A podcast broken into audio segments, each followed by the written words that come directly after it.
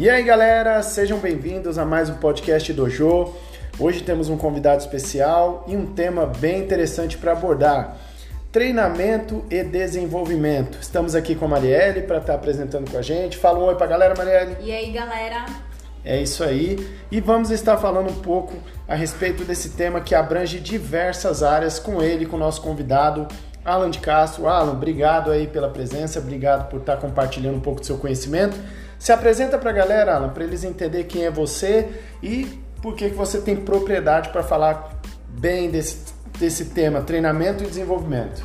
Fala galera, boa tarde, tudo bem? Prazer estar aqui, Alex, Marielle, obrigado pelo convite.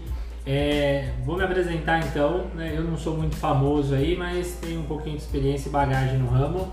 Eu trabalho na área de alimentação, né, de restaurantes, há 15 anos. Comecei como, como cargos operacionais e de base, né? Comecei como comim, garçom, fui coordenador, fui gerente de loja, fui gerente geral, fui sócio gestor. É, já trabalhei com equipes de 90 a 100 funcionários e hoje eu trabalho com treinamento e desenvolvimento na área de RH de um grupo forte aqui de restaurantes que a gente tem em São Paulo. Eu não posso divulgar marcas anteriores, eu até posso falar, né? Trabalhei 5 anos aí no Outback, Trabalhei cinco anos na rede Madeiro. Lá no Madeiro, inclusive, foi onde eu trabalhei muito essa questão de treinamento, porque eu era responsável por uma loja escola, né? Então a gente preparava equipes, preparava gestores, chefes de cozinha para toda a rede. E hoje eu tenho o prazer de, de ser formado em RH, é, indo aí para uma pós-graduação e atuo na área de recursos humanos. Então vamos dividir aqui, Alan, para a galera poder entender, certo? Primeiro, dá para perceber que pela sua bagagem aí, 15 anos, você passou por muitos treinamentos e desenvolvimentos, não só individuais, eh, aliás, não só você, mas com outras pessoas que você contratou. Ou seja, é, hoje você atua treinando e desenvolvendo, eh, desenvolvendo pessoas, porém você também é, passou por muito por esse processo de treinamento e desenvolvimento, certo? E o que, que você pode aí falar um pouco a respeito a princípio de, do que você aprendeu com os treinamentos que você teve ao longo desses 15 anos? É, hoje, ao longo dos 15 anos, todos os treinamentos que eu, que eu, que eu tive na minha carreira foi o que me desenvolveu profissionalmente. Óbvio que é, você é garçom, então você treina para ser um garçom, você aprende a ser um garçom e depois você vai se desenvolver para ficar 100% competente nisso. Quando você é promovido para um coordenador, é um, uma nova fase, né? um novo desafio. Então você tem que treinar novamente, receber todos os recursos, a informação, o conhecimento, e depois você desenvolve isso também para se aperfeiçoar é, na, na, sua carreira, né? no cargo que você predispõe ali na hora. E, gente, é, é, importante frisar que aqui nós temos três referências em termos de treinamento, porque afinal de contas, treinamento é uma coisa muito universal.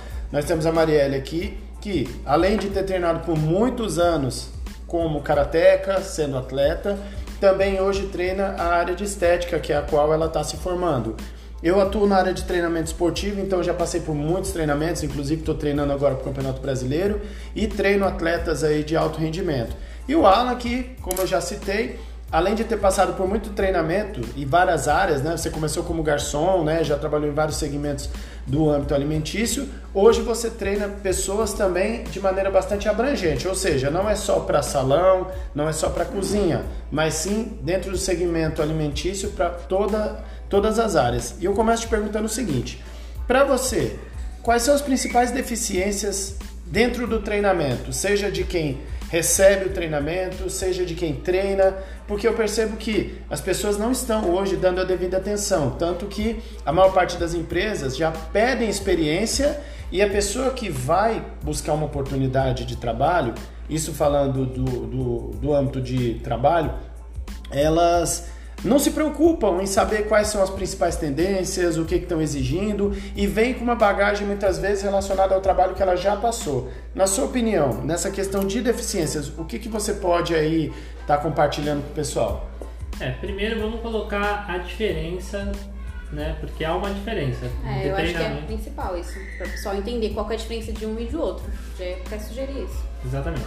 É, treinamento é você ensinar um novo conhecimento para a pessoa. Então você vai ensinar ela vai começar a aplicar, aprender aquilo, então estou treinando a pessoa. Quando a gente fala de desenvolvimento, é uma pessoa que ela já tem aquela competência e a gente vai desenvolver ela para que ela melhore naquilo, né? para que ela fique é, cada vez melhor, mais competente, desenvolva mais. Então tem essa, essa diferença. Uma empresa que ela não oferece treinamento, na verdade elas até oferecem, né? porque quando um, colaborador entra na empresa, ele precisa se ambientar, ele precisa ser acolhido, ele precisa se integrar a empresa. Hoje, grandes empresas elas têm um, um módulo né, de inicial que praticamente é igual em todos, a gente chama de integração, né? Integração inicial, integração de funcionários, que é um ou dois dias ali onde o funcionário ele vai conhecer a história da empresa, quem são os sócios, os donos, né? Como, ela, como aquela empresa cresceu no mercado, é o que a gente chama de integração. Você vai integrar o funcionário daquela empresa Pode ser que ele já tenha as competências, que ele já tenha a experiência e depois de integrado e feito uma vivência, ele já vai começar a executar, né? Aquela pessoa que ela vem para desenvolver um trabalho. Agora, uma pessoa, uma empresa que ela, ela não perde experiência, ela já tem um planejamento, né, para poder oferecer treinamento. E aí, dependendo do setor, ela vai desenvolver aquela pessoa. Primeiro vai ensinar, né? Então, é, se a gente colocar no ramo de alimentação, contrata um atendente de garçom, aquela pessoa nunca trabalhou na área de restaurante, ela precisa aprender. Então ela vai aprender a carregar uma bandeja, ela vai aprender a segurar um copo, a servir uma bebida. Parece básico para quem já trabalha na área há muitos anos, mas aquela pessoa que nunca trabalhou, ela precisa aprender essa primeira tarefa. Quando ela aprender, Aí a gente vai desenvolver ela pela ganha prática, né? Para ela fazer isso com capricho, com, com coração. Eu acho que essa palavra aí que você citou, né? Inclusive eu até passo a bola para Marielle para a gente poder é, refletir um pouco é, sobre essa palavra básico, né? Tem algumas coisas que o profissional hoje subestima e entende como básico, mas que é extremamente avançado, independente do segmento, seja na área estética, esportiva, né? E aí eu pergunto para vocês dois. Qual a diferença entre experiência e conhecimento?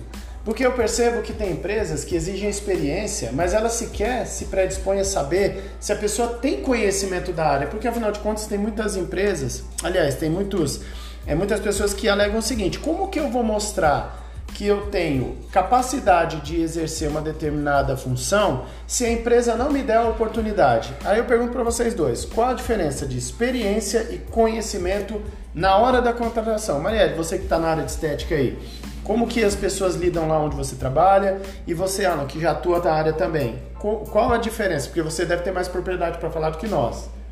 Na minha área, eu acredito que a experiência é mais a prática, o que a pessoa já vivenciou, o que ela já fez, o que ela já deixou de fazer, e o conhecimento é mais teórico. Então, por exemplo, a pessoa pode ter estudado um segmento, vou pegar o meu, a drenagem, pode ter estudado a teoria, ter feito a prática num curso, por exemplo, mas não ter a vivência que entra na experiência. Ela não tem aquilo como uma regra, então ela nunca trabalhou com aquilo, ela não tem isso como prática, então ela nunca fez continuamente aquilo. Então a experiência entra aí.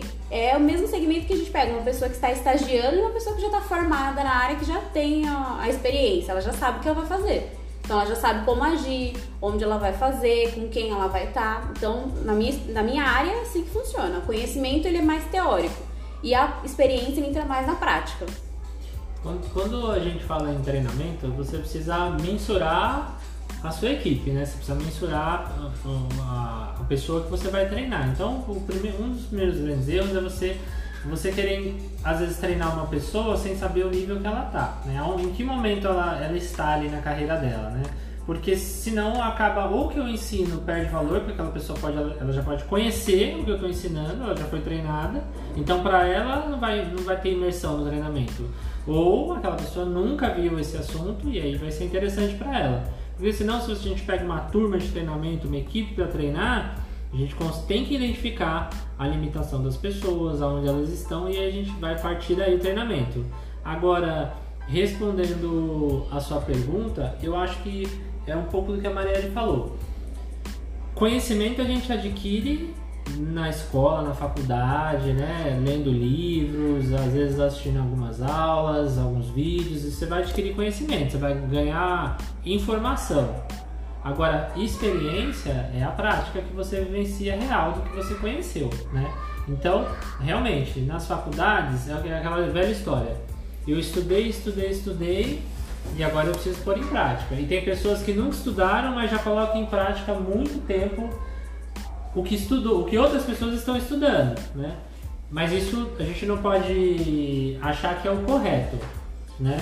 Mas eu, mas eu, desculpa te interromper, Ela me, me explica uma coisa. As empresas hoje, elas ponderam isso, a diferença entre a, o conhecimento e a experiência? Porque assim, eu concordo totalmente com o que vocês disseram. Eu chego na, numa empresa para uma entrevista de emprego e eu já tenho lá toda uma bagagem curricular em termos de estudo. Eu já tenho curso de informática, de inglês, de línguas e tal, mas eu não tenho experiência porque, como vocês citaram, eu não vivenciei. O que, que a empresa hoje ela está é, buscando mais? Você que passou por várias empresas, é, o, a experiência, o conhecimento, um equilíbrio, porque mudou. O perfil hoje de contratação mudou. É, é o que a gente percebe quando conversa com várias pessoas, estuda alguns segmentos. A empresa está levando isso em consideração? Como que ela está atuando? Leva em consideração, porque existem alguns cargos que não adianta você pegar uma pessoa que ela não tem experiência. Você precisa que a pessoa tenha bagagem para executar. Então, se eu, tô num, se, eu, se eu sou presidente de uma empresa e eu preciso de um diretor, o diretor ele pode, não, ele pode ser um diretor de uma área de, de cosmético, de, de comércio, não de restaurante. Mas esse diretor ele precisa ter bagagem. Como que eu pego uma pessoa sem experiência? Só com conhecimento? Não. Então tem a ver com cargo. É um planejamento que a empresa vai fazer, não é que, não é que tem a ver apenas com cargo, mas você sabe que existem cargos onde é possível você ensinar do zero e existem outros cargos que não é possível e depende do seu, do seu planejamento né, de, de, para o ano da empresa ou, ou para os próximos 10 anos, que imagina, você vai contratar uma pessoa para um cargo importante. Às vezes você está contratando a pessoa para ela desenvolver um trabalho para você. Você não quer mais do mesmo, você quer alguém que venha e ela traga a bagagem dela para fazer a mudança na sua empresa. Então é diferente. Aí é meio que o jogo, a, mesa inverte, né? Eu preciso de alguém para fazer eu enxergar as coisas de uma forma diferente. Então aí nesse caso você desenvolveria essa pessoa, porque o treinamento ela já tem, ela tem uma noção do que é gerir, do que é comandar, você só desenvolveria algumas habilidades e competências que a empresa exige nesse caso. Sim, aí eu vou fazer a integração dela, né? Eu vou dar um exemplo nato, né? Existe, existem algumas empresas que têm conselheiros. Né? É uma pessoa que ela, ela é, não é um sócio, né? ela, ela é conselheira. Ela vai fazer uma análise da sua empresa e ela vai ficar como conselheira, vai te dar um caminho norte. Então essa pessoa, a gente só integra ela, ela precisa conhecer o grupo, ela precisa conhecer como a empresa funciona, né? Qual que é o DNA da empresa, qual que é a missão, qual que é a visão que a empresa tem, para os valores, né? Enfim, como que é a equipe, os funcionários, como que a gente aborda certos assuntos dentro da empresa, aí essa pessoa vai tentar aconselhar e dar um norte pra, pra, de planejamento. Então eu vou integrar a pessoa. Existem cargos que eu vou só desenvolver. Se eu contrato um, um coordenador, eu contrato um gerente, um gerente para uma unidade. Essa pessoa já tem uma bagagem. Eu estou contratando ela porque ela já tem experiência. Mas quando ela entrar e começar a trabalhar com a gente, aí eu vou desenvolver ela dentro do que é necessário para a nossa empresa. E Pode falar. e aí você comentou que vocês têm que mensurar. Como é mensurado isso? É feita uma prova, um diálogo? Se chega uma equipe de diversas áreas, por exemplo, vocês fizeram uma contratação e tem pessoas lá que exerciam funções diferentes. Como você mensura para aplicar um treinamento? Porque às vezes, como você falou, tem gente que já tá, tem um feeling maior, já tem um desenvolvimento de captar melhor uma informação e tem outras que não, que é ainda mais básico. Como Sim. vocês mensuram? Quando a gente fala em ordem, digamos que assim, o funcionário ele começou na empresa. Então a primeira coisa você vai integrar, você vai acolher o funcionário para ele se sentir bem, né? Porque as boas-vindas a gente vai receber alguém em casa, você tem que receber bem. Sim. Então a pessoa vai embora e ainda vai embora falando mal. É verdade. Então primeiro a gente acolhe, depois a gente treina, vai ensinar essa pessoa o básico ou desenvolver o que ela já conhece. Depois que a gente treinar, vem uma fase importantíssima que é avaliar. Então é necessário avaliar sim a equipe para você conseguir mensurar. Então a gente tem diversos tipos de avaliação. Você pode fazer uma avaliação de experiência, a cada 15 dias você fazer uma avaliação de feedback para aquela pessoa, você pode fazer uma avaliação de desempenho, uma avaliação de competências, para conseguir entender em nota, em números, né, de uma maneira mensurável, aonde aquela pessoa está. Eu vou dar um exemplo é, da empresa onde eu trabalho, a gente tem uma avaliação de competências, né, e no nosso treinamento a gente até explica para as pessoas, olha, né, o que é competência? Eu pergunto, ah, o, que, o que o motorista de Uber precisa saber cozinhar? Ele não precisa saber cozinhar, o que, que ele precisa saber? Dirigir. Precisa saber dirigir, então isso é uma competência técnica. Ele precisa ser simpático com os clientes dele? É bom. É bom, É bom. ajuda. Nas avaliações dele, ajuda. Exatamente. Ele precisa ser estratégico na hora de dirigir, Com para ele certeza. conseguir ter um custo melhor, economizar combustível. Sim, então com aí já certeza. são competências comportamentais que esse motorista tem que ter. Então essa é uma avaliação que a gente aplica e ela é tão interessante que além de ser aplicada individualmente, né, depois que você aplicou e você faz a análise da avaliação, você tem ali uma visão individual. Mas quando a gente coloca equipe, digamos que eu vou lá num dos restaurantes e eu aplico a avaliação de competências ou de desempenho em 50 funcionários, 30 da minha equipe de atendimento. E aí todos tiram uma nota baixa em agilidade. Significa que talvez aquele restaurante tenha uma fila de espera mais alta, tenha uma maior demora, os clientes reclamem um pouquinho mais. Por que demora? Eles não têm uma competência que é necessária. Ah, é segurança alimentar na empresa, né? E aqueles 30 funcionários também tiraram nota baixa. Como é que estão as coisas lá? Será que está seguindo tudo conforme a legislação pede? Então já vou ter um problema. Então quando eu olho a avaliação para toda a equipe começo a fazer um comparativo de funcionário para funcionário, eu também vou ter um, um diagnóstico geral do- de trabalho ali da, da unidade, do restaurante ou da equipe em si. E também nesse primeiro momento é importante saber se os valores da empresa condiz com o valor de quem vai ser contratado, porque tem algumas pessoas que não se identificam com os valores da empresa e acham que não vai dar certo naquela, na, na, na proposta que ela tem de, de trabalho. É por isso que a gente chama de período de experiência. São 45 dias, mais 45 dias, né? Dá 90, isso é o, acho que é o de praxe em qualquer empresa. E é um período onde a gente, como empregador, vai ver o funcionário, vai entender é, se ele vai se adaptar, a gente vai fazer o possível, né? Eu não contrato, nós não contratamos funcionário para daqui a três meses a gente mandar embora, nem para ele pedir as contas, né? A gente, você não casa pensando em separar da mulher, da esposa. Sim. Você quer um relacionamento duradouro. O que é importante é, é aceitar, né? Tem funcionários que eles vão entrar na empresa e eles vão seguir carreira com você. E tem pessoas que vai ficar um, dois anos, tem pessoas que querem ganhar seu dinheiro, pagar seus estudos, ir embora do país, enfim. Então é preciso aceitar essas, essas limitações. E aí a gente volta na questão da experiência e do conhecimento, porque como você frisou, né? São 45 dias de experiência, ou seja, ele vai analisar se ele se adequa à empresa e a empresa também vai analisar se ele tem o perfil para dar continuidade. Se não houver, o contrato acaba e vida que segue. E por mais que ele tenha conhecimento, se ele não, os valores deles não, dele não condizem com o da empresa, não adianta, não tem sentido. Por mais que a experiência seja é, válida, é, tem que ser agradável para ambos, porque afinal de contas o intuito é buscar sempre melhores resultados. Uma outra coisa importante é a empresa entender a ferramenta que ela está usando. Essa ferramenta ela vai ser útil ao propósito da empresa. Então, é, eu, vou, eu tenho um funcionário com 15 dias de empresa, eu não posso avaliar ele tecnicamente.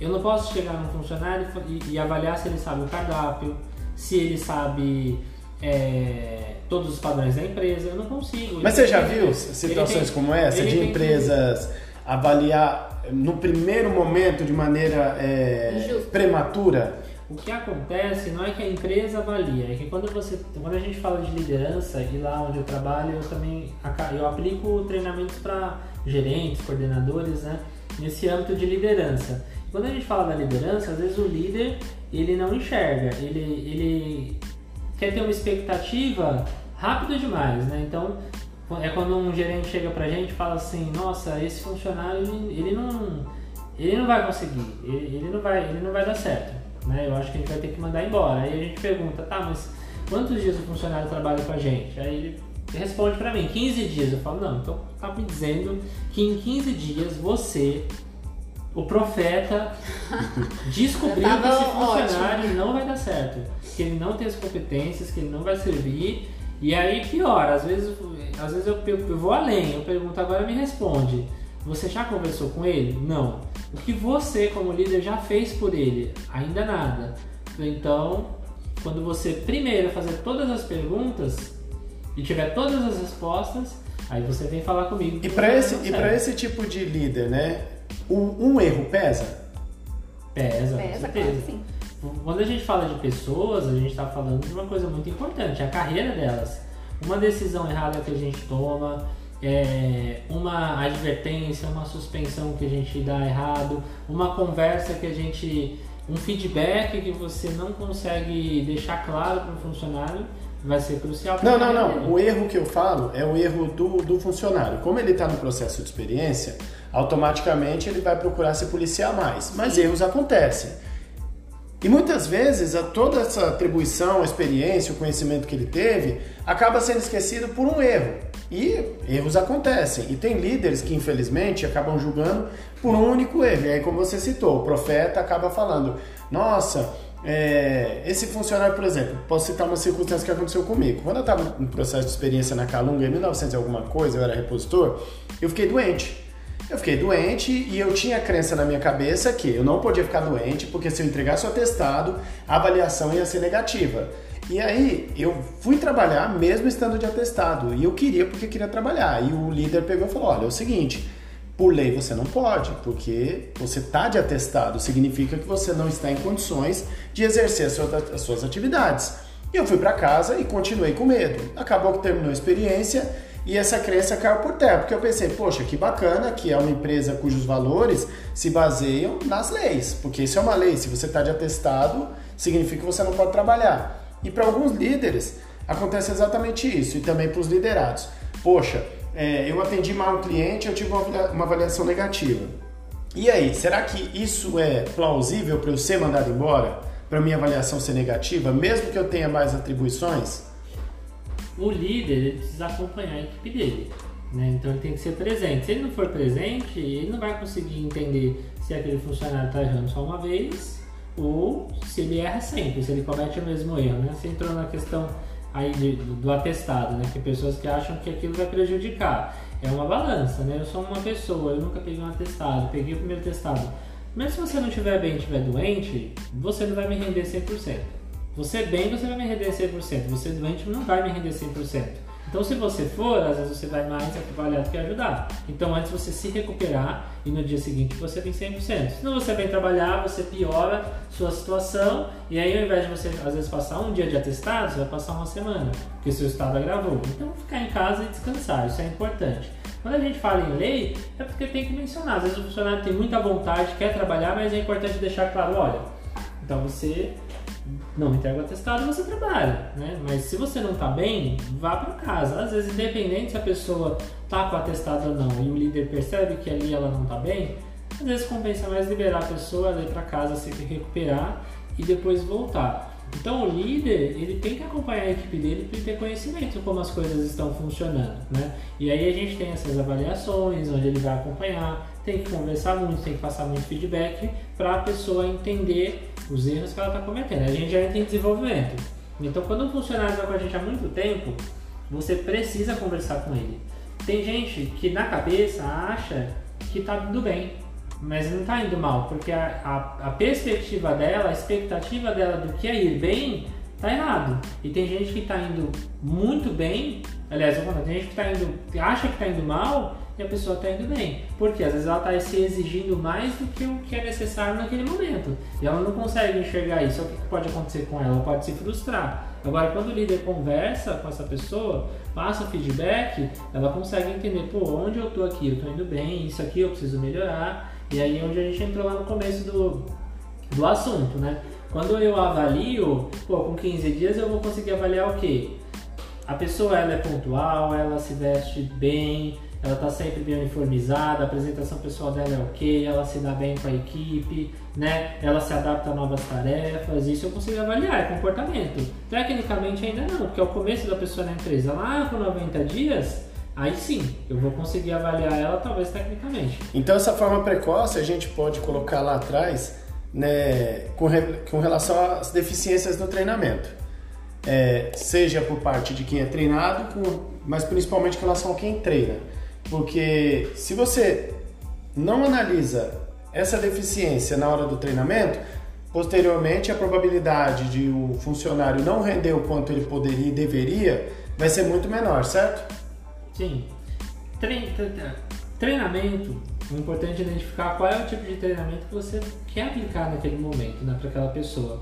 Se você, um treinamento on the job, né, um treinamento de job, ele acontece quando você contrata um funcionário. Ele nunca trabalhou na empresa, vai ver alguém com ele e lado a lado ali a pessoa vai ensinar, vai ensinar né, o ofício, quais são os padrões da empresa, às vezes como operar uma máquina, isso é o on the job. Ah, é um treinamento corretivo que eu preciso.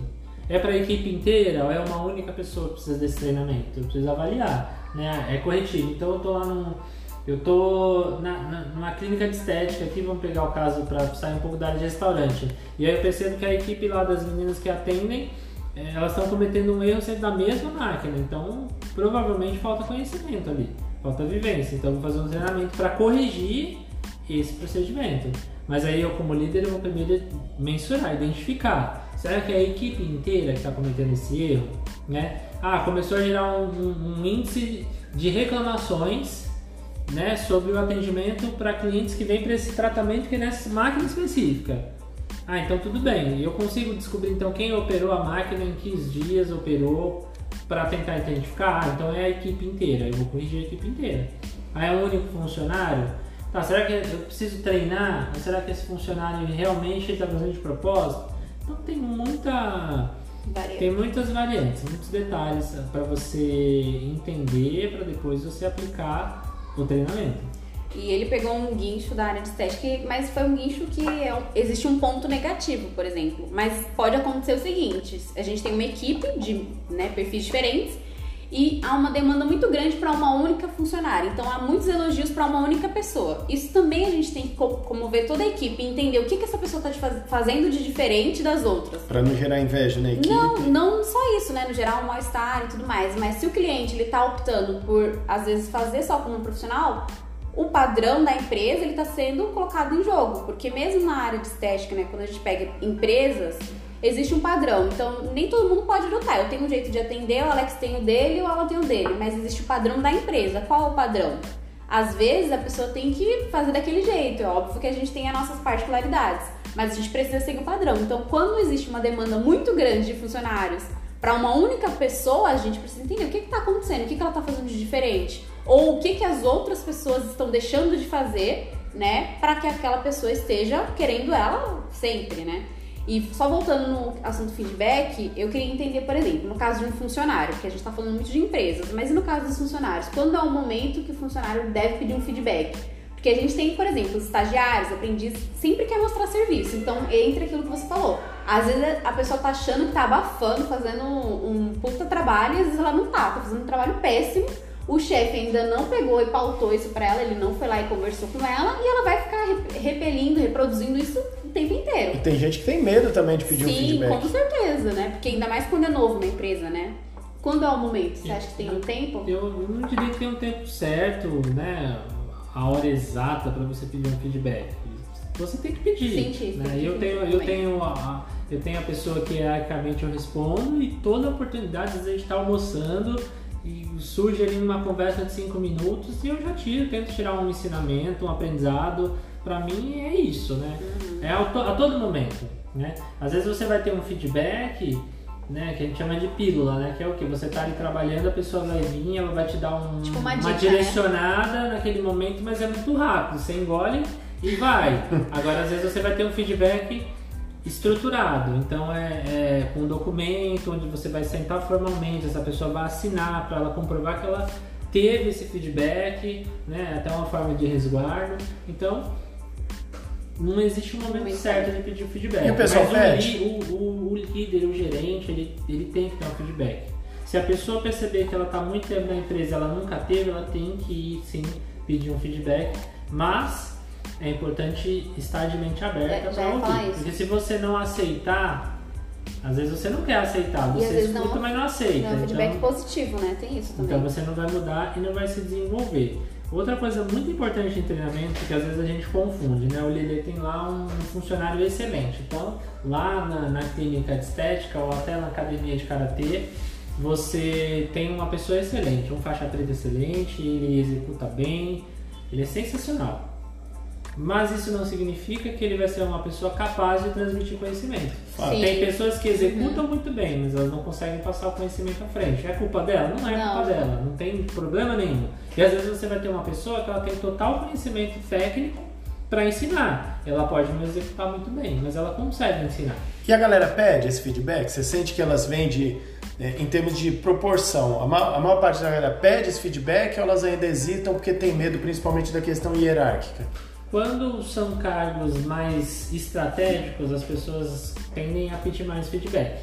Elas perguntam. Então a pessoa acabou de ser promovida, ela vai perguntar, aí, como é que eu tô indo, o que, que você está achando? Mas é sempre cargos mais estratégicos. Um garçom, né, uma recepcionista, um cargo mais operacional, muito difícil a própria pessoa tem interesse em perguntar, ah, por quê, por quê, como é que eu tô indo? Não, mas é, é mais cargos estratégicos. E para vocês, quais são os pilares que devem ser treinados? Os principais, né? A gente tem comunicação, a gente tem network, a gente tem vários pilares aí que muitas pessoas sequer têm conhecimento e isso acaba até prejudicando, porque elas não sabem como você citou. O que é um feedback, né? É um termo muito usado hoje em dia. Gente, nada mais nada menos é que uma opinião sobre o meu trabalho, sobre como eu estou me desenvolvendo. Isso é importante até para fazer uma autoanálise. Para vocês, Quais são os principais pilares que devem ser treinados?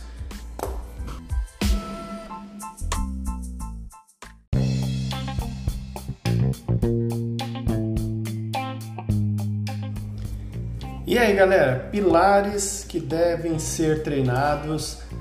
Uma coisa interessante para a gente abordar é que esses pilares muitas vezes a gente subentende só como importantes no âmbito profissional, mas muitos deles são importantes no, no contexto geral, né, como comunicação, o que a gente citou no bloco anterior. E aí, Alan e Marielle, para vocês que atuam diretamente, aliás, para vocês não, para nós, né, que atuamos diretamente com pessoas, qual o melhor, os principais pilares que devem ser treinados para a gente poder se desenvolver melhor como profissionais? Eu acho que é muito difícil a gente falar isso, até porque entra o que o Alan falou. É, nós temos perfis de pessoas diferentes, então às vezes um é muito bom num pilar, o outro é bom no outro, então fica muito difícil definir um mais importante. Mas existem alguns que eu, no meu ponto de vista, acredito que a gente deva trabalhar e que carece muitas empresas. Por exemplo, inteligência emocional. A gente não aprende isso nem Nossa, em escola, nem em nenhum lugar, a não ser que a pessoa busque esse tipo de conhecimento pelo menos na época que eu estudei, eu não aprendi nada disso, né? Nem comportamento humano, nem finanças, nada desse tipo. Educação, gente, por mais incrível que pareça, por mais básico que seja, falta educação em muitos locais. A gente vai em restaurante, a gente vai em locais que é para ser tratado bem e chega lá a gente só se decepciona. Então, inteligência emocional e educação para mim são alguns dos principais que deve ter, independente do tipo de segmento que a pessoa vai atuar. Concordo com ambos. Eu acredito que Depende de como está a sua carreira. Existem aí os, as competências, né, os pilares, a gente chama de competência, os mais é, requisitados. Os mais básicos. Não, não, os mais básicos, mas o que hoje as empresas pedem e acham muito importante para tudo no âmbito profissional, né? Mas vou, ter um, vou contratar um garçom. Então é uma pessoa organizada, tem que ter organização, tem que ser comprometida, tem que trabalhar em equipe. Tem que ser educada. Tem que ser Sim. educada, tem que ter um relacionamento interpessoal, né? Saber se relacionar em, em, grupo. Então isso é importante. Pode ser que depois de contratada essa pessoa comece a me mostrar que ela tem a competência de liderança? Pode ser. Pode ser que seja uma liderança negativa? Pode ser. Né? Que é quando você tem um funcionário que ele tende a ter, uma, a, a ter uma influência negativa sobre a equipe e naturalmente as pessoas seguem ele por um caminho errado.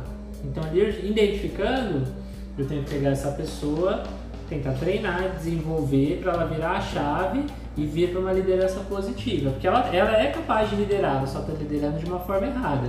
Então, tem as competências que o mercado pede hoje que considera importante. A inteligência emocional, que a Marielle falou, capacidade de inovação é muito importante. E né? hoje em dia ainda mais, né? Mas isso que você falou, Alan, sobre o momento da carreira é interessante porque vamos pegar o exemplo que a Maria deu da inteligência emocional. Se você pega um cara que de repente está no momento, não, não da sua carreira profissional, mas da sua vida pessoal, por exemplo, com problemas com filho ou passando por um processo de separação, é natural que isso vá afetar o seu desenvolvimento profissional. E se o líder não tiver a habilidade de, como você citou, conversar, é, interpretar aquilo para poder ajudar, porque é um momento de acolhimento. Se a empresa acolhe, porque a gente vê muitas empresas aí que falam, não, é, esse funcionário já não serve mais para mim, eu mando embora. Mas não, entra o quesito que você falou, o momento da carreira, mas é só mudando a palavra, né? O momento da sua vida como um todo. Você já teve esse tipo de problema, inclusive se você quiser falar um pouco a respeito, você é, acabou pagando pelas consequências dessa circunstância referente ao que você estava passando na sua vida pessoal, correto? Sim, com certeza, né? Eu, eu tra trabalhava, estava numa, numa boa fase da minha carreira e tive um problema com um casamento e não tive inteligência emocional. Isso me abalou muito, de uma forma muito forte e onde eu pensei em desistir de tudo. Eu tive pessoas que conseguiram me colocar no eixo de novo, no trilho correto, e aí eu deslanchei minha carreira. Aprendi até um limite hoje que às vezes eu até, até me, me questiono, né? Se eu não sou, às vezes, até é, frio, né? O, calculista demais das decisões, às vezes esqueço o lado emocional. Então eu fiquei, fui além, né? mas eu aprendi. Foi uma fase muito difícil onde era necessária inteligência emocional. Já passou por isso, Bar? Não nesse caso, né? Mas eu já tive alguns momentos de, com certeza, pensar em desistir, em deixar pra lá, falar, nossa, isso não, não na minha questão emocional não estava bem quando foi a morte dos meus pais, por exemplo. Houve muitos momentos que eu falei, não, isso não é pra mim, eu não quero mais fazer nada, não quero saber de nada, não quero treinar. Mas, como ela falou, eu só retificaria essa palavra. Eu não acho que é ser frio e calculista, porque a gente, nós somos humanos, então os nossos sentimentos pesam muito. Mas eu acho que existem momentos que a gente neutraliza certas emoções, porque elas não vão levar a gente para onde a gente quer ir. Então eu acredito que essa seja uma palavra só, melhor. Só para concluir o raciocínio aqui na questão das competências, tem outra, outra, outro ponto muito importante. Né? Eu, sou, eu sou um gestor, tenho minha equipe, e aí eu passo uma pessoa na clínica de estética, ela é uma pessoa que executa, ela é um cargo operacional, ela passa a ser uma coordenadora. Tem um garçom, ele passa a ser um coordenador. E o que é importante entender? Às vezes o líder ele entende que aquela pessoa ela, ela, ela tem que vir para o novo cargo, para o novo desafio, e ele já cria uma expectativa muito alta. Mas o que é importante a gente lembrar? Se eu sou garçom, eu sou líder, não necessariamente. Não né? necessariamente. A minha função é atender bem o cliente, é trabalhar em equipe, junto com os meus colegas. Então, o que eu fiz, as competências que eu tenho, elas são capazes me levar a ser promovido. Eu desempenhei para que eu fosse promovido, mas a partir do momento que eu viro coordenador, é um novo ciclo, é um novo caminho. Eu vou ter que pegar as minhas, eu vou ter que adquirir novas competências, desenvolver novas competências para que eu seja um excelente coordenador. E toda vez que eu avançar um degrau, novas competências vão ser necessárias. Às vezes o líder ele tem tanta pressa e cria tanta expectativa quando promove alguém que ele esquece que isso é importante. E aí às vezes ele se frustra quando não é para se frustrar, algo natural, aquela pessoa precisa o quê? Precisa ser desenvolvida. E o próprio funcionário também precisa se desenvolver. Então, um erro que acontece né, muito até lá na empresa, às vezes a gente tem, a gente tem comins, né, os auxiliares de garçom, e eles são auxiliares, eles não atendem o cliente. Então, como que eu vou exigir de uma pessoa que ela saiba tirar um pedido se isso não está no escopo do trabalho dela? O que eu vou avaliar é a força de vontade, né? Aquela pessoa ela tem interesse em pelo menos aprender aquilo, porque se ela tiver, e ela tiver um pensamento ali de dar o melhor, de ter uma visão de dono, de querer crescer com um grupo, ela já vai tentar aprender além do que, do que é o, o cargo dela, o escopo da, do, do cargo dela na empresa. E vocês falaram, né, a respeito da, do, da morte dos pais da Marielle, né, e do seu problema casamento. Eu pergunto para vocês dois, vocês foram julgados? Porque eu entendo que vocês tiveram acolhimento, isso é muito importante, mas inevitavelmente eu lembro que a Marielle comentou comigo que ela foi muito julgada, que as pessoas falaram, nossa, poxa, mas é um momento que você tá, deveria estar tá muito triste, que você deveria estar tá em casa tal, e ela resolveu ressignificar exatamente através do trabalho com as pessoas que a acolheram. Você, Alan, você, Marielle, vocês foram julgados? Como vocês lidaram com isso? Sim, eu, eu fui um pouco, mas mais no sentido de da pessoa querer o meu bem, a visão dela era de querer um bem, mas que na verdade não ia me agregar em nada. Naquele momento não ia me agregar em nada. Eu só ia entrar num estado que eu não possivelmente não ia conseguir sair tão facilmente. Isso não ia me ajudar. Então foi positivo, porque até evitou você de repente entrar numa depressão. Não, o julgamento em si foi negativo, mas a visão que a pessoa teve era de que ela estaria fazendo bem com as palavras que ela me disse. Entendeu? Mas eu não quis aceitar isso como uma regra para mim. Mas existe, porque as pessoas têm essa visão, né? De querer ajudar falando uma coisa, mas às vezes não acontece aquilo, né? Não ajuda em nada. É, é aquele velho ditado, né? É, o conselho, se fosse, conselho fosse bom, todo mundo dava, né? Então, nem sempre é bom. Julgamento sempre existe, né? As pessoas vão te julgar o tempo todo pelo que você está fazendo. Alguns vão considerar aquilo certo, outros errado, mas é o aprendizado que você tira da situação. Então, julgado eu fui, não considero que foi positivo ou negativo, eu sei que o, o direcionamento que eu tive foi duro e correto para que eu aprendesse a lidar com as minhas emoções. E hoje eu consigo separar perfeitamente trabalho da minha vida pessoal. É, eu também consigo isso. Eu acho que é muito importante, porque tem muitos. É, a gente entende às vezes pela dor, né? Nem, nem sempre aquele aquele conselho fofinho vai te ajudar. Você falar, nossa, não, sua minha amiga tava falando isso só pra eu ficar bem. Você precisa às vezes ouvir uma coisa incisiva para você aprender falar, não, realmente isso que ela tá falando não é pro, pra eu achar que ela é minha amiga, que ela é legal, mas é pra eu aprender com, com isso. Até porque tem empresas que elas se preocupam muito com essa questão fora da empresa, né? Em relação à família, em relação à sua parte psicológica, como ela está, porque como o Alan citou, né? O objetivo da empresa é fazer com que o seu funcionário dê o seu máximo, oportunizando para que ele vá crescendo dentro da empresa e ambos vão obtendo melhores resultados. Claro que são poucas as empresas que pensam dessa forma, mas quando você encontra uma empresa diferenciada que tem isso como uma, uma filosofia, é muito positivo, é muito bacana ver essa preocupação. Infelizmente é o que ela falou. Não podemos é, confundir a empresa com quem administra, quem está no cargo de liderança, porque vai ter bons líderes e vai ter líderes ruins, vai ter bons funcionários e maus funcionários. Só que é o nome da empresa que está em jogo, certo, Alan? Eu até, até entrando nesse lado, eu compartilho uma, uma situação que aconteceu comigo, né? Eu estava em uma visita em uma das lojas e um funcionário ele sentou e começou a tirar algumas dúvidas, né? Você via nitidamente que eram dúvidas burocráticas pertinentes a a hora extra, salário, a escala de trabalho, né? E esse funcionário ele, ele começou a, a, a, questionar a empresa, né? Num, de uma maneira ele assim, ah, mas eu, todo mundo fala que a empresa é maravilhosa, mas eu não considero que ela é maravilhosa, porque tem todos esses detalhes, né? E aí ele começou a compartilhar histórias de um gerente que passou pela empresa. E eu mencionei, falei, olha, eu quero que você me fale como está hoje. Como está hoje a empresa? Ele, não, hoje está tudo bem, né? Hoje eu falei, como tá o gerente hoje da loja? Ele, não, hoje com, com dona tal e com fulano tá maravilhoso, não tem problema, eu posso contar com eles. Eu falei, tudo bem, e onde está o gerente que, que, que fazia as coisas errado, né? Que você considera que não respeitava o seu trabalho? Cara, ele não está mais na empresa. Eu falei, então, a gente achou o primeiro passo importante. Às vezes a pessoa não está conectada com os princípios da empresa e ela toma as decisões que ela acha pertinente a ela. E óbvio que a empresa vai deixar o gestor tomar as decisões dele, é importante que ele tome as decisões dele. Só que as decisões que forem erradas vai ter uma consequência. E hoje esse gestor não está mais aqui. E hoje você se sente bem, confiante para conversar é, e para ajudar os gerentes hoje da loja? E o funcionário falou que sim.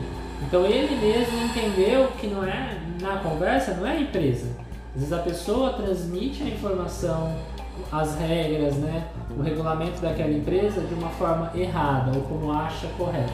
Então é importante ter esse tipo de, de conhecimento. E lembrar que são pessoas, não, não somos robôs. As pessoas têm sentimentos, nem todo dia ela vai estar bem, cada ser humano tem a sua limitação e sim a gente vai trabalhar na limitação de cada ser humano. Né? O, há 15 anos, há 20 anos atrás, ou há 30, chegava um funcionário na empresa, a gente colocava ele para trabalhar, pedia carteira de trabalho, não tinha metade dos trâmites burocráticos que a gente tem hoje, o funcionário já estava trabalhando. Hoje em dia o mundo é outro. Né? Antigamente o funcionário você colocava ele para trabalhar, ele não reclamava, ele precisava, ele aguentava melhor a pressão, era uma outra geração. Hoje a gente está numa geração nova não, é, não vou falar da mesma forma. Essa pessoa pode se sentir ofendida, tem toda a questão da diversidade, então é importante entender que o mundo é outro, não são as pessoas que têm que se adaptar à empresa, a empresa vai ter que se adaptar à nova mão de obra do mercado. Falando em nova mão de obra, Marielle, quer perguntar alguma coisa? É só comentar uma coisa, né? Porque, igual ele falou da parte de gestão, né? Se você muda de cargo, você vai ter que adquirir competências novas, enfim. E as pessoas até hoje não estão muito acostumadas, porque antes tinha uma crença de que o líder ele já nascia, que é o líder nato.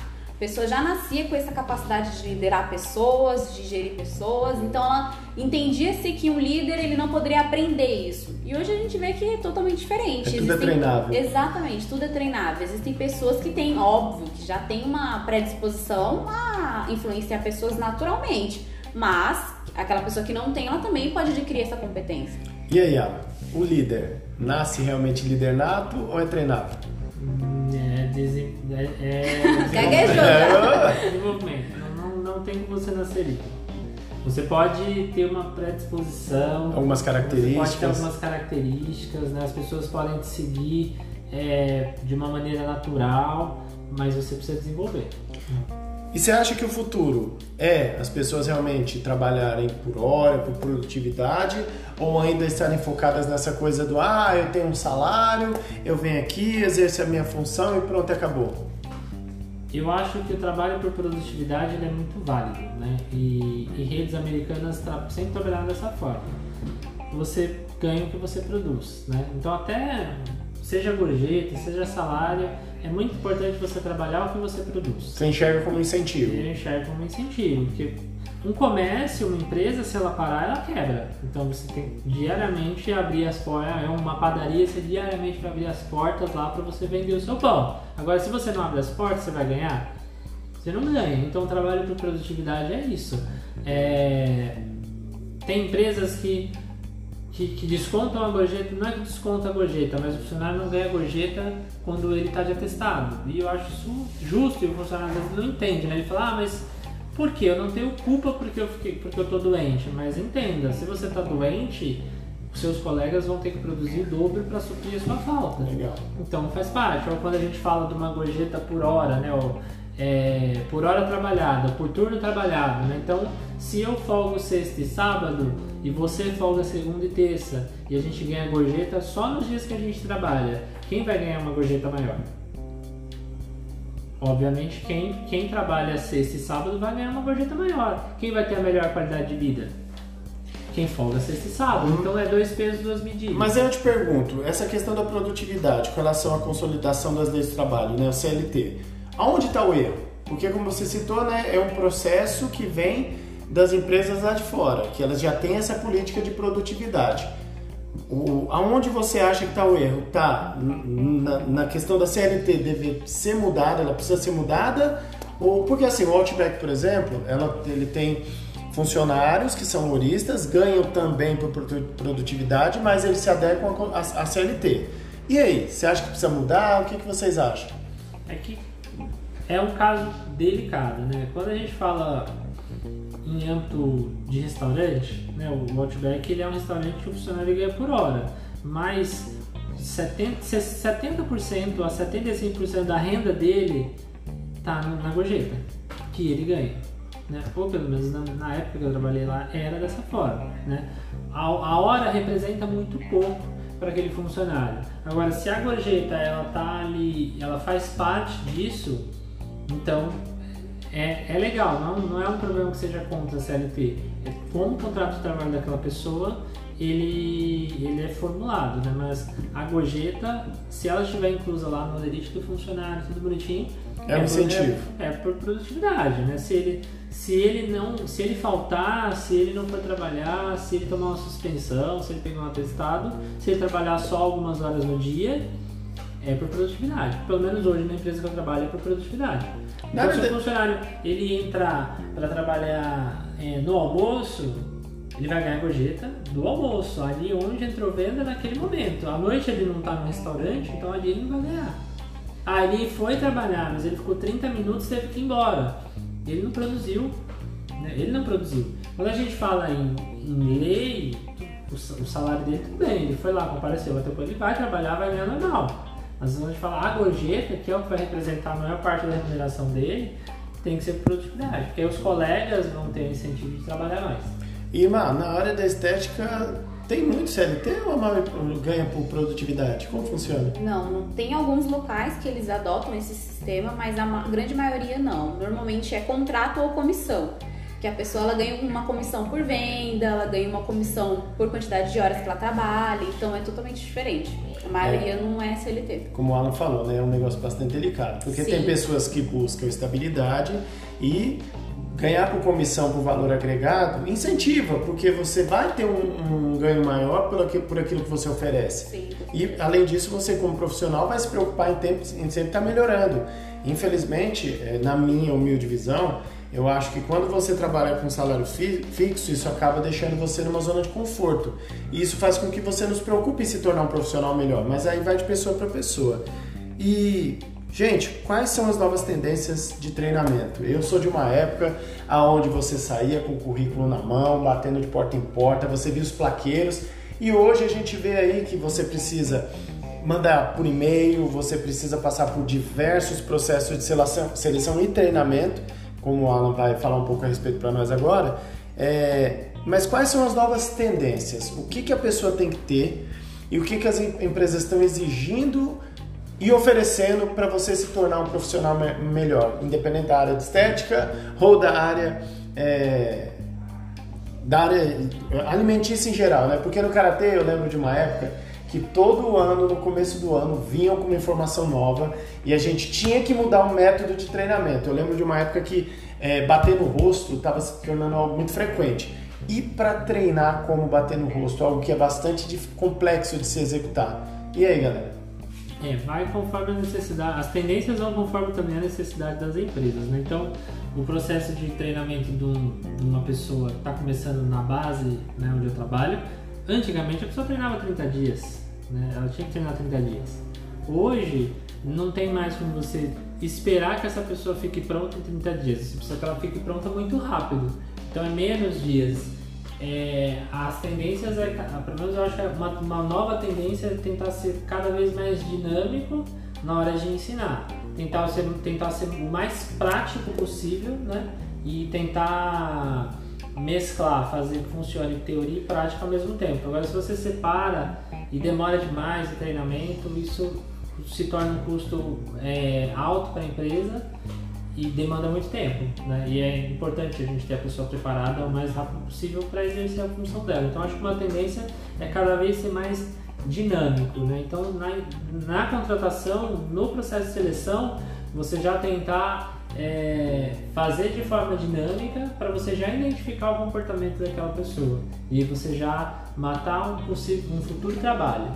Né? Então, é, a pessoa é técnica de venda, é, é, observar aquela pessoa trabalhando em grupo. Hoje em dia tem empresas que tem simulador, né? um simulador de, de, de, de uma nave e aí você coloca toda a tripulação ali para pilotar a nave, dá situações. Então aquela nave ou ela está caindo ou, ou vai acontecer alguma coisa e aí você deixa rolar a dinâmica. Você consegue identificar quem toma liderança, quem age melhor em grupo, quem gerencia melhor os conflitos, quem tem uma, uma, uma criativa, quem tem uma, uma solução criativa no momento.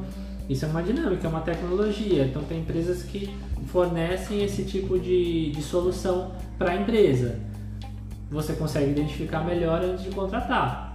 E é, eu estava até conversando sobre isso com a Mariela esses dias, porque na área dela, quando você tem aquela aptidão para vender, você tem uma comissão, fora o que você já ganha. Então, se você entra na área da estética, por exemplo, me corrija se eu estiver errado, tá, mano? E você é contratado, sei lá, para fazer limpeza de pele, você vai usar, seus, suas atribuições técnicas de lá, usar o produto adequado. Mas se você tiver o que de vendas, olha, seguinte, a gente está com uma promoção, traga um amigo e tal, é uma habilidade que a empresa não vai exigir. Mas se você se predispor a fazer, você se torna um profissional diferenciado. Porque como você citou, a empresa vai treinar o básico que é necessário para aquele cara, né? para sua função. Mas se você tiver um algo a mais, você já está propenso a no futuro até subir de cargo, ser bem visto pela sua liderança, certo? Sim, com certeza. É, gente, estamos aqui chegando ao final do podcast, muito bacana esse tema aqui, dá pano para manga. Só pegando, voltando aqui as tendências em termos de treinamento, Alan, o que, que vocês recomendam para as pessoas que estão buscando novas tendências de treinamento? Porque, como você citou, as empresas estão buscando mais velocidade, mais praticidade. Elas precisam que o funcionário esteja pronto para poder é, ajudar a empresa a atingir novos resultados. E o que, que o funcionário tem que ter para já chegar assim com meio caminho andado? Porque se ele chegar sem ter pelo menos uma coisa que tanto a Marielle quanto o Alan já haviam dito para mim, é sobre conhecer a empresa. Você, antes de mais nada, conhecer os valores da empresa, é, como ela trabalha, o que, que ela busca no funcionário, o que, que ela está oferecendo para o seu cliente, porque aí você já chega com meio caminho andado e as pessoas vão falar: opa, esse cara aqui ele realmente está disposto a vestir a camisa, porque ele já estudou antes mesmo de vir para a entrevista de trabalho. Com relação a quem vai ser contratado, o que, que vocês recomendam para a pessoa treinar e se desenvolver? Eu, eu, você falou isso e é muito engraçado, porque às vezes, gente, em, entrevistas de emprego, a gente pergunta, ah, você sabe de que segmento essa empresa é, o que, que ela faz? Não. Ou seja, a pessoa não se deu nem ao trabalho de entrar no Google e pesquisar o que, que a empresa exige, né? Qual a missão, quais são os valores daquela empresa. Isso é muito comum. Então, no meu ponto de vista, se a pessoa já tem um norte, não, já sei que meu ramo é restaurante, eu quero ser garçom ela já pode ir desenvolvendo algumas competências que é exigida para ser um garçom, que é o que? Atendimento, Boa. sei lá, agilidade, saber carregar uma bandeja, não sei o que, que seria, né? Mas ela já pode começar. Então, não ficar esperando chegar na empresa, porque existe um outro fator, que não sei se é no mesmo segmento. Cada empresa ela tem um jeito, ela tem uma política, ela tem um, um padrão. Então, por exemplo, se eu entro numa empresa que ela tem tecnologias, então eu vou utilizar aparelhos para fazer tratamentos. Cada marca tem uma configuração diferente. Então, toda empresa, se eu migrar de uma empresa para outra, eu vou ter que aprender o aparelho que tem naquela empresa, porque não é igual. Eles fazem a mesma função ou eles causam a mesma é, questão fisiológica, mas eles são diferentes. Então, vou ter que ter um treinamento, vou ter que ter um desenvolvimento naquela empresa. Então, se a pessoa já tem um norte, já sabe qual cargo, por exemplo, ela quer seguir naquela empresa, é bom ela já ir treinando essas competências antes. E hoje em dia tem muito conteúdo gratuito, né? Eu sempre volto nessa tecla, tem muita coisa gratuita tem que tomar cuidado quando a gente fala conhecer a empresa para você não cair numa sinuca de bico na hora de fazer a entrevista com o recrutador, né? Com a pessoa que vai te selecionar e vai entrevistar você. Por quê? Você, você deve sim conhecer a empresa, um pouco da história da empresa, mas tem que tomar cuidado porque quando o recrutador te entrevista, você tem que ser sincero, tem que ser natural. Se você achar que você vai conseguir transparecer que os seus valores como ser humano casam com os valores da empresa, isso pode ficar muito falso, né? falso na hora da entrevista e o entrevistador ele vai perceber. Então o que a gente conhece da empresa? A história, como aquela empresa funciona, né? Se a gente for colocar aqui de uma forma natural, eu pergunto para Marielle, que é do ramo de estética, fala para mim uma empresa que é muito famosa e conceituada e que seria um sonho você trabalhar nessa empresa. É a empresa que hoje atualmente eu faço parte, que é a Espaçou. Eu, antes de entrar na empresa, não conhecia a fundo qual era o segmento, qual era a peculiaridade que ela tinha, mas eu já conhecia a dona da empresa. Então, era uma pessoa que eu me identificava, porque ela é uma pessoa que conhecia muito do segmento tecnológico, ela sabia o que ela estava fazendo, existiam uns resultados positivos em relação a ela, ela dava cursos, já, tiveram, já teve vários workshops, então ela já conhecia. Mas estar dentro da empresa dela é diferente. Porque lá eu sei se aquilo que ela vende nas redes sociais, enfim, onde ela faz, é verdade. Porque é entre o que você falou, não adianta pegar ela como uma referência, chegar lá numa entrevista ou no espaço dela e falar, nossa, eu me identifico muito com você, não sei o quê, mas aí eu entro na empresa dela e vejo um monte de coisa errada. Aí não ia casar com o que ela tava falando. Mas o que levou você a querer né, entrar na empresa dela foi um processo natural. Ela é uma empresa conceituada no mercado. Exatamente. É o sucesso que aquela empresa tem. Quando a empresa tem sucesso, você vai a fundo buscar um pouco da história. Mas não é só a história que você vai saber, você vai tentar entender como os funcionários daquela empresa são. Eles são felizes, eles gostam de trabalhar lá, eles têm qualidade de vida, você vai pesquisar a fundo. Então é uma, uma maneira geral que você vai conhecer a empresa. Para então, quando você chegar na entrevista, isso ficar de forma clara, né? A mesma coisa, hoje você pega um funcionário é, na área de e-commerce e você tem empresas como a Delivery, iFood, são potências, né? Que conseguem fazer um marketing é, muito forte e se vender muito bem. Não tem como você não conhecer uma empresa como o iFood, como a Delivery. Então, para algumas pessoas é um sonho estar ali trabalhando naquela marca. É, como o Google, por exemplo, né? Então, não mudar a sua própria identidade é uma dica que vocês dão. A, a primeira, uma das, né? Com certeza. A sua identidade você não, é você, você não é, muda. Né? Isso é importante. É importante, às vezes, aceitar quais são os erros que você comete como profissional, para você tentar mudar. E fora isso, o básico do básico, né? Ter conhecimento de forma geral, saber se comunicar, ter um bom networking, saber se vestir, é, ter conhecimento quando eu falo de forma geral, né? Hoje precisamos saber um pouco de informática, ter um pouco de conhecimento de línguas, porque tudo isso faz com que a área se torne bem mais abrangente, independente do, da empresa que você vai trabalhar. Não, ah, uh, uh, uh, não sei se eu poderia mencionar, né? Na empresa que você trabalhar, é exigido línguas? Você tem que falar fluentemente ou ter algum tipo de conhecimento? Não, nenhum. Não é exigido outros idiomas o que a gente tem em um dos restaurantes que fica no aeroporto, lá em Guarulhos, né? Esse restaurante fica no, no terminal internacional do aeroporto, então inevitavelmente ali passam muitas pessoas de outros países.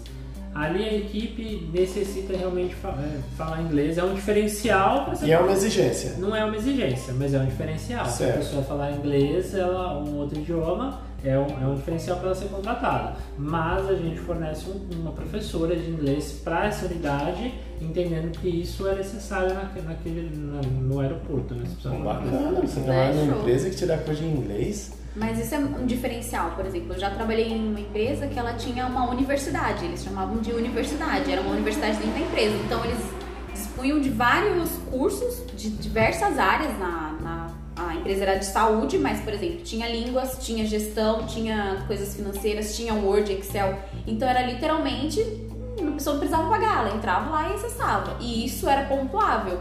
Então, assim, se ela adquirisse um curso, às vezes tinha campanhas para incentivar, porque mesmo tendo de graça, olha que ironia, né? Mesmo sendo de graça, às vezes eles precisavam é, fazer com que todos engajassem naquilo, fazendo com que todos participassem daquilo, mesmo que era de graça. A universidade é uma metodologia que as empresas podem seguir. Né? Então, hoje a empresa onde eu trabalho, né, nosso setor de RH e treinamento, agora, começo do ano, é onde a gente planeja a nossa universidade. Né? A gente vai planejar durante o ano tudo que a nossa universidade vai ter de treinamento e de desenvolvimento para as pessoas da empresa.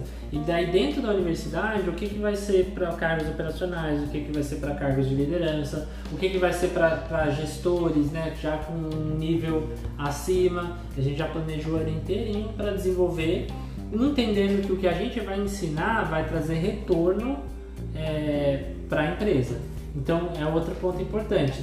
Isso é o mais difícil, né? É você mensurar se o que você treinou, se o treinamento que você aplicou, ele deu resultado. Em termos de recrutamento e seleção, como você enxerga que as pessoas estão se comportando? Elas realmente estão interessadas nisso? Estão mudando seu comportamento? Ou ainda elas ainda não entenderam que futuramente no mercado de trabalho isso vai ser fundamental caso elas queiram é, ser introduzidas no, no, no, na parte profissional? Hoje uma dificuldade que a gente tem muito grande, né? Antigamente a gorjeta ela era por fora, então as pessoas procuravam muito essa área alimentícia para trabalhar, porque ganhava-se muito dinheiro, né? Tinha pessoas aí, as pessoas ganhavam uma fortuna. Quem trabalhava nessa área ganhava dinheiro. Hoje em dia, esse ganho não está mais tão alto quanto antes, e depois da pandemia ele caiu um pouco mais. O que as pessoas hoje tendem, estão, né, optaram por fazer, ainda mais depois da pandemia, elas perceberam que trabalhar por conta pode ser mais vantajoso do que trabalhar CLT para uma empresa. E aí isso fica melhor. O ganho para ela é igual, dependendo do setor. E às vezes a pessoa pode ir embora para a cidade natal dela, ficar com a família e trabalhar lá e fazer algo autônomo por conta própria. O que as pessoas não se dão conta é, é planejamento. Então elas não pensam a longo prazo.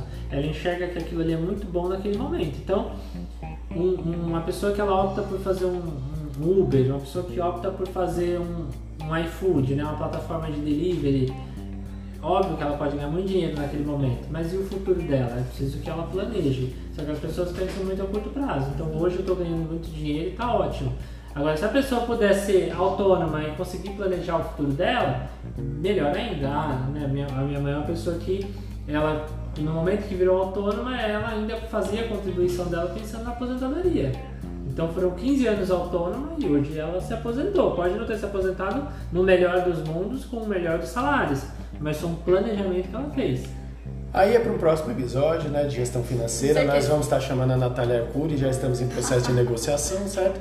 Aí ela vai dar uns feedbacks para a gente a respeito disso. Mas e aí, Ana, mais alguma coisa que você queira complementar nesse podcast que foi bastante produtivo, pelo menos para mim foi, Com né? certeza, bastante aprendi coisa. muito. Eu acredito que se a gente fosse continuar aqui nossa conversa, ia render, ia entrar em outros assuntos, né, que é muito importante. Mas tenho na cabeça que treinar e desenvolver pessoas é, é algo crucial dentro de qualquer negócio. Né? Você ensinar uma função, uma profissão, um ofício, preparar a sua equipe, porque sem fazer nada, parado, nada vai acontecer. E também ser intuitivo, né? Porque nem sempre eu preciso pegar, esperar alguém estabelecer que eu deva ser treinado. Como a Marielle citou, quanto mais eu sou esse autodidata e buscar novas fontes de conhecimento, automaticamente eu já estarei treinando e eu vou estar mais preparado para as oportunidades que eu buscar, certo? Sim, e não se basear em achismos, né? É importante entender que existe todo um conhecimento teórico. Antes de eu me formar, né, eu trabalhava já na área e eu, e eu tinha uma bagagem muito boa. Quando eu entrei no, no, no ensino superior, eu percebi que muita coisa do que eu sabia, teoricamente, se aplicava de uma forma diferente, né? E, e foi um complemento para minha bagagem, para minha experiência. Então, tem, tomem cuidado com os achismos, né? Tem coisas que só os estudos realmente vai dar embasamento para você conseguir falar, treinar, né, desenvolver. E buscar boas fontes também, né? Afinal de contas, não adianta você pegar e se apegar à primeira fonte de informação sem você ter um parâmetro e um parâmetro qualitativo para você poder entender se realmente aquilo está sendo falado com propriedade ou está sendo falado por um charlatão, por exemplo. Com certeza. Buscar referências, né? Não adianta só ter uma pessoa e achar que aquilo é uma regra. Até porque no mundo da tecnologia, por exemplo, hoje a gente tem uma coisa, amanhã a gente já tem outra coisa. A gente já tem um- uma, uma inovação, uma atualização, que é o que acontece muito. Né? Inclusive, vocês recomendam alguém em termos de treinamento que você possa falar, não, essa pessoa é uma referência, ela pode me ajudar a mudar meu comportamento, me tornar um profissional melhor. Quem vocês recomendariam? Eu acho que depende muito da área que a pessoa quer, quer seguir, né? Porque é muito variável. Então tem muitas referências. A gente pode pegar referências do comportamento humano, a gente pode pegar referências do próprio ramo que a pessoa quer seguir. É muito particular. Na sua área, quem você recomendaria? Olha, eu recomendo talvez estudar a história de algumas empresas, né? O McDonald's, Legal. Inclusive tem um filme muito bom, Fome de Poder, né? Sim, o próprio. É, o Fome de Poder ele, ele vai abordar muito mais a história do Mac, mas não tanto a identidade, né? Que é a de treinamento. Hoje em dia, quando a gente fala de McDonald's, a gente fala de uma empresa que, que treina muitos funcionários, que é o primeiro emprego de muitas pessoas, né? Então é uma empresa que desenvolve muita gente. Então é uma identidade do Mac. Então se você pesquisar a fundo, você vai conseguir entrar aí e tirar referências. Legal, hein? Legal. Redes sociais, gente. Bom, Alex, arroba Alex Karateca 6 é o nosso Instagram, segue a gente lá. Não esquecer de seguir o canal do YouTube, a partir dessa semana vídeos novos aí de treinamento pra galera. E quem tá com dificuldade de treinamento, gente, tá cheio de aula online lá, só fica parado quem quer. Marielle? Mares Estéticas sempre. É isso aí, quer ficar bonita, gente, fala com a Marielle, ela tá com os procedimentos Lembrando novos que eu aí. ainda não faço milagres, tá? Olha, comigo ela faz, gente, eu tô cada vez mais lindo. Alan, suas redes sociais? Alan Castro Coach, né? Dois Os, Alan Castro Coach, lá no Instagram, lá no Facebook, quem quiser seguir, tem um pouquinho ali do meu trabalho.